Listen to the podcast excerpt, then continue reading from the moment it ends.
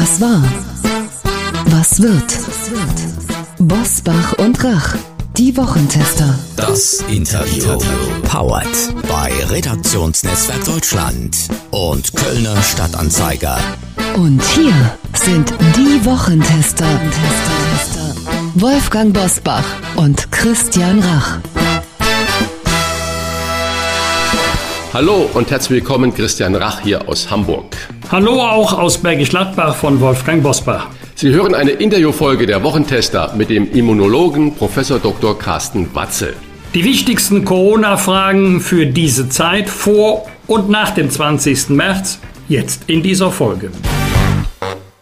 Heute zu Gast bei den Wochentestern Carsten Watzel, der Generalsekretär der Deutschen Gesellschaft für Immunologie, bewertet die Corona-Gefahr nach dem 20. März und ob wir überhaupt noch eine allgemeine Impfpflicht brauchen. Er ist Professor für Immunologie an der TU Dortmund und seit 2013 Generalsekretär der Deutschen Gesellschaft für Immunologie. Und er gehörte bislang eher zum Team Vorsicht als zum Team Öffnen. Deshalb wollen wir mit ihm über den 20. März sprechen und das, was danach von Corona bleibt oder auch neu auf uns zukommt. Herzlich willkommen bei den Wochentestern Professor Dr. Carsten Watzel. Schönen guten Tag, grüße Sie. Herr Professor, den 20. März 2022 haben sich viele unserer Hörerinnen und Hörer im Kalender fett notiert. Dann sollen bis auf Basismaßnahmen fast alle Corona-Regeln und Beschränkungen in Deutschland aufgehoben werden. Ist das aus Ihrer Sicht sinn- und verantwortungsvoll? Aus der jetzigen Sicht ist es sinnvoll, es ist auch verantwortungsvoll, denn äh, wir sehen ja aktuell, dass die Inzidenzen nach unten gehen ähm, und dementsprechend werden sich auch diese Entspannung in ein, zwei Wochen Verzögerung auch in den Krankenhäusern zeigen. Und mit dem Fahrplan, der da jetzt beschlossen wurde, also was da zuerst gelockert wurde, ist es sehr sinnvoll und auch verantwortungsvoll. Sie haben kürzlich noch davor gewarnt, Omikron zu verharmlosen. Vor allem ungeimpfte könnten noch große Probleme bekommen. Hart gefragt, bleiben die nun auf der Strecke? Also jeder Öffnungsschritt wird natürlich dazu führen, dass mehr Menschen diesem Virus ausgesetzt sind. Das heißt, ähm, je schneller wir öffnen, desto flacher äh, wird der, der Abstieg sein, den wir aktuell sehen. Also das, das, das Runtergehen der Inzidenzen wird natürlich durch jeden Öffnungsschritt etwas weiter verzögert und deshalb kann man jetzt auch noch nicht alles auf einmal aufmachen, weil dann sogar die Gefahr bestehen würde, dass es nochmal nach oben geht. Ähm, aber klar ist es so, dass sich dann auch wieder mehr Menschen infizieren. Und äh, um das nochmal ganz klar zu sagen, diese Tatsache, dass Omikron etwas harmloser erscheint, ist zum großen Teil dadurch begründet, dass sich auch geimpft und Genesene nochmal wieder mit diesem Virus anstecken konnten, durch ihre Immunität aber vor einem schweren Verlauf bewahrt waren. Und das haben wir halt gesehen, hohe Inzidenzen, eine moderate Belastung bei den Intensivstationen. Was die Krankenhäuser sicherlich vor, einem, vor eine Herausforderung gestellt hat, ist die Tatsache, dass viele Menschen äh, mit Corona ins Krankenhaus gekommen sind. Der Grund, warum sie ins Krankenhaus gekommen sind, war aber ein anderer. Also die kommen mit einem Beinbruch ins Krankenhaus und sind auch Corona-positiv. Und das Problem für die Krankenhäuser ist dann natürlich, ich kann so jemanden nicht auf den Normalstationen mit nicht Infizierten legen. Ich muss ihn isolieren und es ist ein Riesenaufwand. Und das hat die Krankenhäuser schon vor äh, richtige Probleme gestellt. Also bei uns hier in Dortmund äh, war es auch mal so, dass dann das Krankenhaus so viel Personal gebunden hatte, dass keine weitere Person mehr aufgenommen werden konnte und auch hier äh, Operationen verschoben werden mussten. Also es ist nicht so, dass diese Omikron-Welle komplett harmlos war und äh, wir schon viel früher hätten öffnen können. Wenn Sie in der Funktion von Karl Lauterbach oder Markus Söder wären, mit welchen Lockerungen würden Sie beginnen? Ich glaube, ich würde ganz ähnlich machen, was jetzt beschlossen wurde. Also sprich, die ersten Lockerungen betreffen natürlich äh, die Geimpften und Genesenen. Das heißt, die Personen können sich wieder mit mehr Menschen treffen im privaten Umfeld. Ähm, auch das 2G im Einzelhandel kann man dann wegfallen lassen, weil wir haben ja immer noch die Maskenpflicht und man muss ja ganz klar sagen, in den Geschäften, ähm, wenn da auch verantwortungsvoll die Maske getragen wird, stecken sich ja nicht Massen massenhaft Menschen an. Das heißt, das sind Lockerungen, die man jetzt auch als erstes machen kann. Das wird keinen Rieseneinfluss auf die Infektionszahlen haben. Und dann Schritt für Schritt äh, wird das sich auch dort äh, fortsetzen, dann für die Ungeimpften. Und äh, die ganz großen Lockerungsmaßnahmen kommen dann halt zum Schluss, wenn hoffentlich die Inzidenzen so weit runter sind, dass dann auch nichts mehr passiert. Sie haben es gerade schon angesprochen, Herr Dr. Watzel, äh, die Maskenpflicht. Wie lange wird uns denn diese FFP2-Maske noch begleiten? Der FDP-Vize Wolfgang Kumbicki argumentiert, argumentiert, dass er dafür keine rechtliche Grundlage mehr sieht und appelliert an die Eigenverantwortung. Ist es vernünftig, an die Eigenverantwortung nach zwei Jahren Pandemie jetzt zu appellieren? Es ist natürlich so, dass äh, man gerne an diese Eigenverantwortung appellieren kann. Bei den Masken ist es so, die helfen am allerbesten, äh, wenn sie alle tragen, also nicht nur ich, der mich schützen möchte, sondern auch mein Gegenüber, was vielleicht infiziert ist. Ähm, also das haben auch Studien ganz klar gezeigt. Ähm, und äh, wenn es wirklich so ist, dass man das eigenverantwortlich machen müsste, dann muss man den Leuten auch ganz klar sagen, dann musst du eigentlich auch eine FFP2-Maske tragen, weil äh, wenn es freiwillig wird, werden ja viele Menschen diese Maske dann nicht mehr tragen. Und wenn ich mich dann selber schützen möchte, weil ich zum Beispiel weiß, dass ich immungeschwächt bin, dass die Impfung bei mir gar nicht so gut gewirkt hat, dann muss ich mich selber wirklich sehr viel mehr schützen mit einer FFP2-Maske, als wenn dann alle die Maske tragen würden. Und generell zur Maskenpflicht, ja, wir werden sie wahrscheinlich im Sommer auch mal komplett wegfallen lassen. Freiwilligerweise werden sie viele Menschen auch noch tragen, davon gehe ich aus. Und ich könnte mir sehr gut vorstellen, dass wir auch im nächsten Winter, gerade in Innenräumen, im Nahverkehr, äh, in Zügen, in Bussen und Bahnen, durchaus mal wieder die Maske herauskramen werden, weil äh, nächsten Winter kommt ja leider schon wieder die nächste Infektionswelle. Es ist ja damit zu rechnen, dass die warme Jahreszeit Sommer, Herbst 2022 wieder vorübergehen wird. Was ist dann Ihre Prognose für Herbst, Winter? 2022, 2023 werden dann die Corona-Regeln, die bis jetzt gelten, ein Comeback feiern und rechnen Sie mit weiteren Mutationen des Virus im Herbst? Also da gibt es verschiedene Szenarien und das eher optimistische Szenario geht davon aus, dass wir im kommenden Winter äh, immer noch mit Omikron zu tun haben oder mit einer leicht abgewandelten Variante, aber im Prinzip das gleiche erleben werden, wie wir jetzt gerade durchgemacht haben. Was das bedeuten wird, ist, dass sich gerade die Menschen nochmal mit Omikron infizieren, die es bisher noch nicht gehabt haben.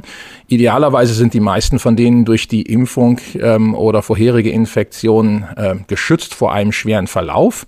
Aber wenn wir jetzt darüber nachdenken, wie wir durch diese Omikron-Welle gekommen wären, ohne irgendwelche Maßnahmen, dann muss man ja sagen, wenn das wirklich im nächsten Winter auch so sein sollte, dass wir dann gar keine Maßnahmen haben wollen, äh, mit den jetzigen Bedingungen würden wir dann nächsten Winter wieder sehr, sehr hohe Infektionszahlen haben und doch wieder die ein oder anderen Probleme bekommen. Also das heißt, in Vorbereitung auf den nächsten Winter, selbst für dieses optimistische Szenario, müsste man dafür sorgen, dass noch mehr Menschen durch die Impfung vor schweren Verläufen geschützt sind. Und dann äh, kann man vielleicht auch, und das ist reine Spekulation natürlich im Moment, äh, mit vergleichsweise wenig oder fast gar keinen Maßnahmen auch durch den nächsten Winter kommen. Aber wie gesagt, das ist das eher optimistischere Szenario. Es gibt auch Szenarien, die sagen, das Virus wird sich weiter verändern. Wir werden ähnliche Mutationen bekommen wie Omikron, sprich ein Virus, was mal wieder so komplett anders aussieht, dass viele Menschen sich wieder damit anstecken können. Das heißt, auch alle, die jetzt schon Omikron durchgemacht hätten, wären wieder anfällig für eine Infektion. Und schlimmstenfalls könnte so ein Virus auch mal wieder krankmachender sein, äh, wie zum Beispiel Delta. Und dann hätten wir wirklich Probleme und müssten auch viele Maßnahmen wieder ergreifen. Also das ist natürlich das, das Horrorszenario, was natürlich niemand will, aber das ist im Moment sehr schwer vorherzusagen. Und deshalb ist unsere beste Strategie natürlich, äh, uns, uns selber so gut wie möglich darauf vorzubereiten. Und man muss ja ganz klar sagen, wir wissen mittlerweile, die Impfung, gerade die Dreifachimpfung, schützt sehr gut vor einem schweren Verlauf, egal mit welcher Variante. Das heißt, das ist der beste Schutz, den man sich eigentlich selber geben kann. Okay, jetzt haben wir über die Zukunft gesprochen, was im Herbst, Winter vielleicht passieren könnte. Variante 1, Variante 2. Gehen wir mal in die nahe Gegenwart. Äh, viele unserer Hörer und Hörerinnen fragen sich, jetzt kommt Karneval und äh, Millionen fiebern da drauf hin zu und freuen sich, da vielleicht ausgelassen zu sein. Die Stadt Köln hat Karneval jetzt zur Brauchstumszone erklärt. Schunkeln in der Kneipe geboostert und getestet und so weiter. Äh, wer soll das alles kontrollieren, ist natürlich sofort die Frage. Und äh, Schunkeln und Singen mit Masken wird vermutlich auch nicht so richtig gut gehen. Wie hoch wird das Ansteckungsrisiko in der Karnevalszeit sein? Das Ansteckungsrisiko wird wahrscheinlich wieder erhöht sein, weil wir gerade ja dann auch ähm, relativ eng zusammenkommen. Und wie Sie gerade sagen, ähm, Maskenpflicht oder Maske tragen und Abstand halten ist da einfach nicht möglich. Und wir wissen ja, dass Omikron auch geimpft und genesen anstecken kann. Diese Personen können auch ansteckend dann für andere sein. Das heißt, bei solchen großen Veranstaltungen ist es zwangsläufig so, dass einige Leute unter den Teilnehmern sind, die einfach das Virus in sich tragen, ohne es vielleicht auch selber zu wissen und dann andere anstecken können. Das einzige Sicherheitsnetz, was man da hat, ist, dass man sagen muss, gut, die meisten Leute, die sich da anstecken, haben selber dann keinen schweren Verlauf, werden nicht schwer erkranken. Man muss natürlich äh, ein bisschen aufpassen, wenn man an solchen Veranstaltungen teilnimmt und dann äh, nach Hause geht und äh, die vorerkrankte Oma besucht, die vielleicht geimpft ist, wo die Impfung nicht so gut funktioniert hat. Das heißt, da muss man ein bisschen aufpassen, dass man dann dieses Virus nicht zu den vulnerablen Gruppen trägt.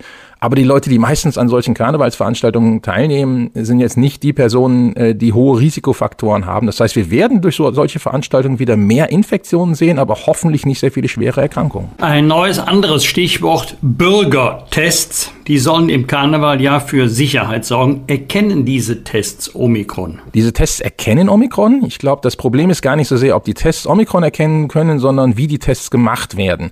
Das heißt, um das Virus nachzuweisen, muss ich natürlich auch eine vernünftige Probe entnehmen.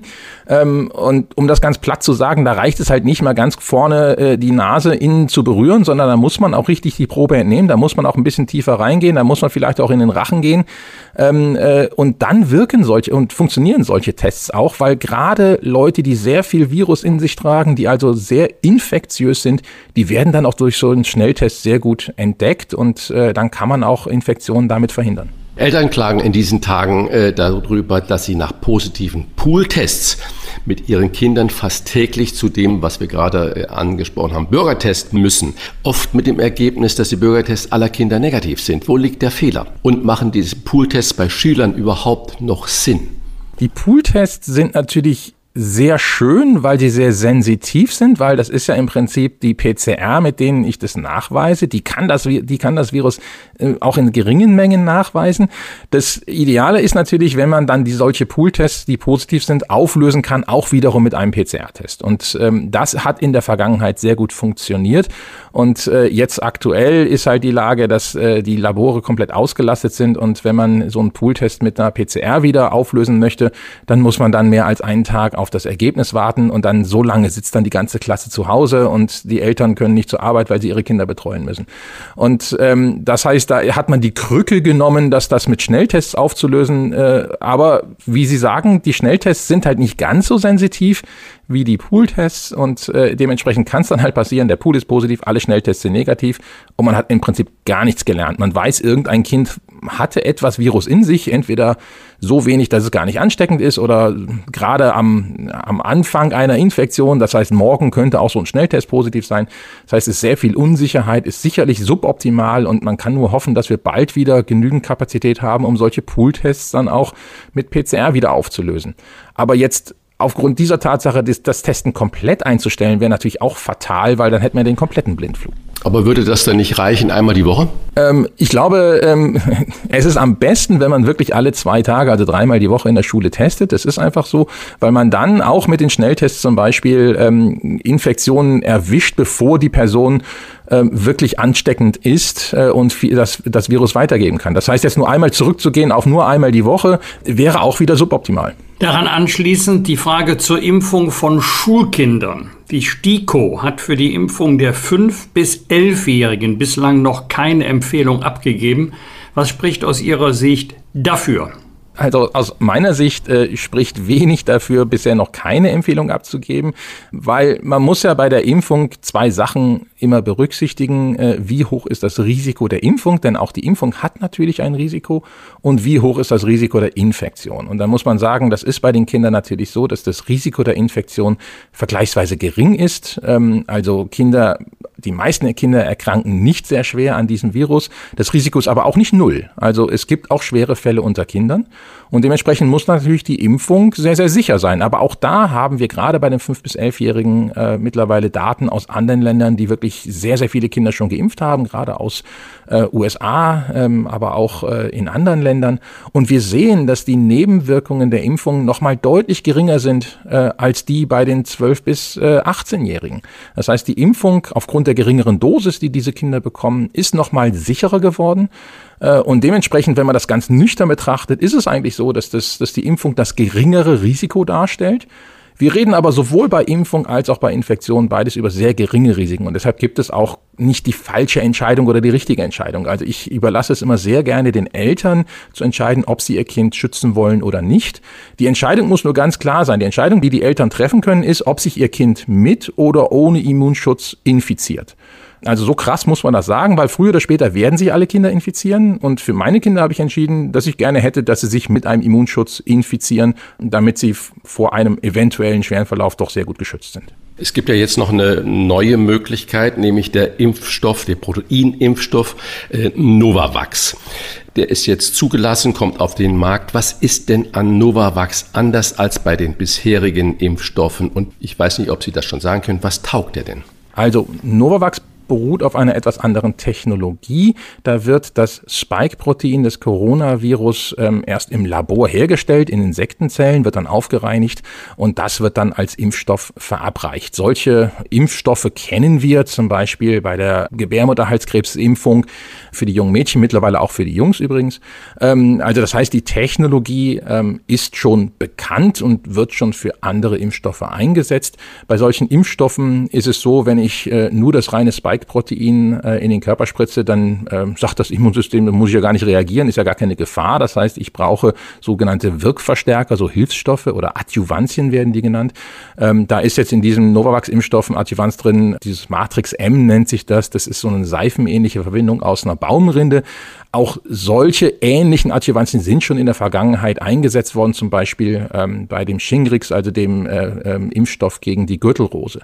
Ähm, also wir nehmen hier Technologien, die durchaus schon erprobt sind. Ähm, das heißt, es könnte Leute dazu bewegen zu sagen, na gut, das ist ja jetzt eine Technologie, die man kennt, ähm, da lasse ich mich jetzt mit impfen. Wie, wie gut taugt dieser Impfstoff? Ähm, wir wissen aus den klinischen Zulassungsstudien, dass auch dieser Impfstoff sehr gut äh, vor der Infektion, zumindest mit den vorherigen Varianten, noch geschützt hat. Da sind Effektivitätszahlen von rund 90 Prozent ähm, aufgetreten. Das heißt, es ist sehr vergleichbar mit den mRNA-Impfstoffen.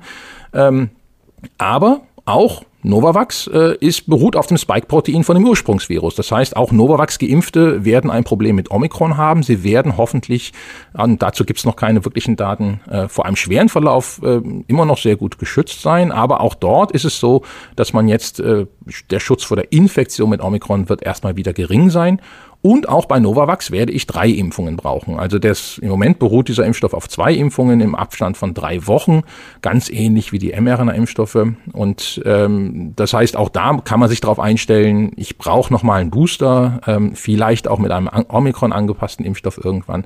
Also dann in der Verabreichung und wahrscheinlich auch in der Wirkung ist er relativ ähnlich äh, zu den bisherigen äh, Impfstoffen, die wir kennen. Für Aufregung hat gesorgt, dass das Robert Koch Institut Mitte Januar den genesenen Status auf 90 Tage verkürzt hat. War das für Sie, also die Verkürzung, wissenschaftlich begründbar?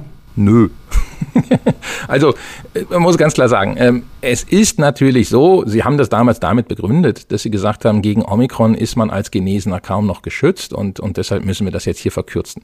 Ähm, die Kritik, die ich dagegen habe, ist zum einen, es gibt keine Daten, die wirklich im Verlauf zeigen, dass jemand, der jetzt gerade eine Infektion durchgemacht hat, für die ersten drei Monate nach dieser Infektion vergleichsweise gut gegen Omikron geschützt ist und dann irgendwann nach drei Monaten nicht mehr so gut geschützt ist. Diese Daten gibt es einfach nicht. Ähm, und klar ist es so, dass wenn ich mich vorher mit Delta infiziert habe, ähm, bin ich gegen Omikron vergleichsweise schlecht geschützt, zumindest was den Schutz vor der reinen Infektion angeht. Aber, und da kommt die große Kritikpunkt, das betrifft natürlich auch die zweifach geimpften. Also wenn ich mich mit dem normalen Impfstoff, den es jetzt immer noch gibt, zweimal habe impfen lassen, dann bin ich auch gegen Omikron vergleichsweise wenig geschützt, gerade was den Schutz vor der Infektion angeht. Das heißt, jetzt einfach nur bei den Genesenen hier was zu verkürzen, bei den Geimpften aber nicht, weil man das natürlich politisch nicht möchte, weil man möchte ja, dass die Leute sich impfen lassen, sehe ich als problematisch an. Und generell muss man sagen, natürlich schafft auch eine Infektion eine Immunität. Ähm, idealerweise hole ich mir diese Infektion aber erst nach einer Impfung. Ähm, äh, und dann kann auch so eine äh, Durchbruchsinfektion durchaus meine, meine Impfung dann ergänzen und als eine Impfdosis gelten. Und auch andersrum, wenn ich halt eine Infektion durchgemacht habe als ungeimpfter, dann heißt das, dass ich danach zwar einen gewissen Schutz habe, aber ich mich immer noch impfen lassen sollte. Also ich sollte mich danach noch zweimal impfen lassen, dass ich genauso gut geschützt bin wie die Leute, die jetzt den Booster haben. Also eine Impf- oder eine Infektion kann halt eine Impfdosis ersetzen, aber schafft keine Immunität, die jetzt langanhaltend und, und dauerhaft ist. Ähm, aber ich glaube, zu dieser Regelung sollten wir kommen. Ähm, das heißt, äh, geimpft und infiziert, äh, das ist dann genauso gut wie geboostert. Wenn am 20. März weitgehend gelockert werden soll, wie ist dann noch eine allgemeine Impfpflicht zu rechtfertigen? Sie haben es ja gerade auch erzählt, dass wir auch mit den Impfungen Immunität äh, schaffen und in der Kombination vor allen Dingen mit Corona-Infektionen. Brauchen wir dann wirklich noch die Impfpflicht? Ich glaube schon. Und wir dürfen nicht den Fehler machen, dass wenn nach dem 20. März wirklich die meisten Maßnahmen wegfallen, dass die Leute wieder denken, so wie in den Jahren zuvor, Corona ist vorbei, die Pandemie haben wir geschafft und wir müssen jetzt nichts mehr tun. Ich glaube, das wäre fatal. Wir haben jetzt über den Sommer Zeit, uns für den nächsten Winter vorzubereiten. Wir wissen, was wir tun müssen. Zum einen müssen wir Studien machen, um zu gucken, wie ist denn wirklich die Immunität? Weil wir wissen natürlich, dass sich rund 20 Millionen Menschen mittlerweile mit diesem Virus angesteckt haben. Wir wissen nicht, wie viel von diesen Menschen sich danach noch haben impfen lassen. Ähm, das heißt, äh, wir wissen zwar von der Impfquote her, dass wir da noch eine Impflücke haben und die besorgniserregende Lücke, die ich immer noch sehe, ist bei den über 60-Jährigen. Da haben wir noch 10 Prozent, das sind über zwei Millionen Menschen, die zumindest nach der offiziellen Statistik nicht geimpft sind. Und äh, wenn diese Menschen sich im nächsten Winter alle infizieren, haben wir ein Problem und müssten wieder gegensteuern und das will ja keiner. Und das muss man auch ganz klar so noch sagen. Das heißt, wir müssen jetzt diesen Sommer dafür nutzen, um zu gucken, wie viel von diesen über zwei Millionen Menschen sind vielleicht durch eine Infektion schon zumindest teilweise geschützt. Wir müssen weiter daran arbeiten, diese Leute aufzuklären, weil wir wissen ja mittlerweile, dass das Risiko der Impfung deutlich geringer ist, um ein Vielfaches geringer ist als das Risiko der Infektion. Das heißt, auch in der persönlichen Entscheidung würde es sich für jeden lohnen, sich impfen zu lassen. Ich glaube, das muss nochmal ganz klar gesagt werden. Und letztendlich ist es so, wenn wir es nicht schaffen, diese Impfquote zu erhöhen, dann können wir halt nächsten Winter wieder Probleme bekommen ähm, und wir müssten dann warten, bis sich diese über zwei Millionen Menschen bei den über 60-Jährigen ihre Immunität durch die Infektion und wahrscheinlich durch eine mehrfache Infektion abgeholt haben. Und es würde halt noch ein paar Jahre dauern. Ich glaube, keiner von uns möchte in den nächsten zwei, drei Wintern nochmal das Gleiche erleben, was wir jetzt letzten Winter erlebt haben. Wir unterstellen jetzt mal, dass es die Impfpflicht gäbe, also die ab 18 wie viele Corona-Schutzimpfungen müssten dann vorgenommen werden, um die Impfpflicht zu erfüllen, wenn sie ihren Sinn erfüllen sollen? Also mit wie vielen Impfungen rechnen Sie künftig pro Jahr? Ich rechne, dass man mit drei Impfdosen grundimmunisiert ist. Das zeigen die Daten. Und dann wäre es so, dann ist man als junge Person, also unter 60, keine Vorerkrankungen, durch. Danach ist man grundimmunisiert, danach kann man sich seine Immunität regelmäßig durch die Infektion auffrischen, weil das Virus wird uns da nicht verlassen. Ähm, es wird einfach so laufen, dass mein Schutz nach dieser Dreifachimpfung vor der reinen Infektion irgendwann wieder nachlässt, entweder weil so eine blöde Variante wie Omikron um die Ecke kommt oder weil einfach meine Antikörper absinken. Mein Schutz vor der schweren Erkrankung ist dann aber immer noch da. Das heißt, ich infiziere mich, werde aber nicht schwer krank, habe mal so ein bisschen grippeähnliche Symptome für ein paar Tage, dann war's das. Und dann bin ich auch wieder gegen die aktuelle Variante, die da gerade rumschwirrt, wieder immun und kann mich dann wieder für eine gewisse Zeit gar nicht mehr anstecken und das Virus dann auch nicht mehr weitergeben. Für die Älteren, gerade Leute mit Vorerkrankungen, ähm, die möchte ich natürlich nicht unbedingt äh, regelmäßig durch eine Infektion boostern, sondern da möchte ich vielleicht doch impfen. Das heißt, ähm, ich sehe schon, dass wir im Herbst äh, eine vierte Impfung äh, generell für alle über 60-Jährigen vielleicht empfehlen mit dem Omikron angepassten Impfstoff, wenn der denn so zeigt, dass er auch wirksam ist. Das müssen die Studien jetzt noch zeigen, um einfach diese Gruppe durch die Impfung nochmal besser immun zu machen. Und dann kann es durchaus sein, dass sich äh, Risikopatienten am Anfang zumindest jährlich äh, ihre Immunität durch eine Impfung auffrischen ähm, bis dann vielleicht mal das, das Virus sich ein paar Jahre nicht sehr stark verändert. Dann kann man die Impfabstände auch erhöhen. Und wenn dann vielleicht mal wieder eine ganz schlimme Variante vorbeikommt, ähm, die komplett anders aussieht und auch noch sehr krankmachend ist, dann kann es durchaus auch mal sein, dass ich äh, eine Impfempfehlung dann wieder für alle ausspreche, dass sich alle nochmal boostern lassen. Aber ich sehe jetzt nicht so, dass wir jedes Jahr die gesamte Bevölkerung ein- oder zweimal impfen müssen. Also ganz klar nochmal dreimal geimpft, dann ist man eigentlich durch und kann sich weiterhin seine Immunität durch die Infektion auffrischen. Mein Arzt hat gesagt, beides ist gleichzeitig möglich. Grippeschutz, Impfung und Schutz vor Corona. Bei mir war es die Boosterung. Teilen Sie diese Meinung? Also sozusagen linker Arm äh, Grippevorsorgeimpfung und rechter Arm Impfung gegen Corona. Ja, das geht. Äh, Gibt es schon klinische Studien zu, die zeigen, dass sich die Impfungen nicht gegenseitig beeinflussen. Also die schaden sich gegenseitig nicht. Das, der Nachteil für sie natürlich ist, dann, dann, dann tun beide Arme weh. Äh, in der Zukunft wird es vielleicht sogar auch kombinierte Impfstoffe geben. Das heißt, dann hat man sowohl Grippeschutz als auch Corona-Schutzimpfung dann in einer Spritze und dann geht's wieder nur in einen Arm. Also immunologisch funktioniert das. Das Immunsystem ist robust genug, dass es auch gegen zwei verschiedene Erreger gleichzeitig reagieren kann. Das schafft es. Äh, und äh, da gibt's auch keine negativen Effekte. Effekte. Wir bedanken uns bei Professor Dr. Carsten Watzel, dem Generalsekretär der Deutschen Gesellschaft für Immunologie. Herzlichen Dank für das Gespräch. Sehr gerne. Das waren die Wochentester, das Interview mit Unterstützung vom Kölner Stadtanzeiger und dem Redaktionsnetzwerk Deutschland. Wenn Sie Kritik, Lob oder einfach nur eine Anregung für unseren Podcast haben, schreiben Sie uns auf unser Internet und auf unserer Facebook-Seite. Fragen gerne per Mail an kontakt@diewochentester.de und wenn Sie uns auf einer der Podcast-Plattformen abonnieren und liken, dann freuen wir uns ganz besonders. Danke für Ihre Zeit. Die neue reguläre Folge hören Sie am Freitag, Punkt 7 Uhr. Bitte die Wochentester einschalten. Was war? Was wird? Wolfgang Bosbach und Christian Rach sind die Wochentester.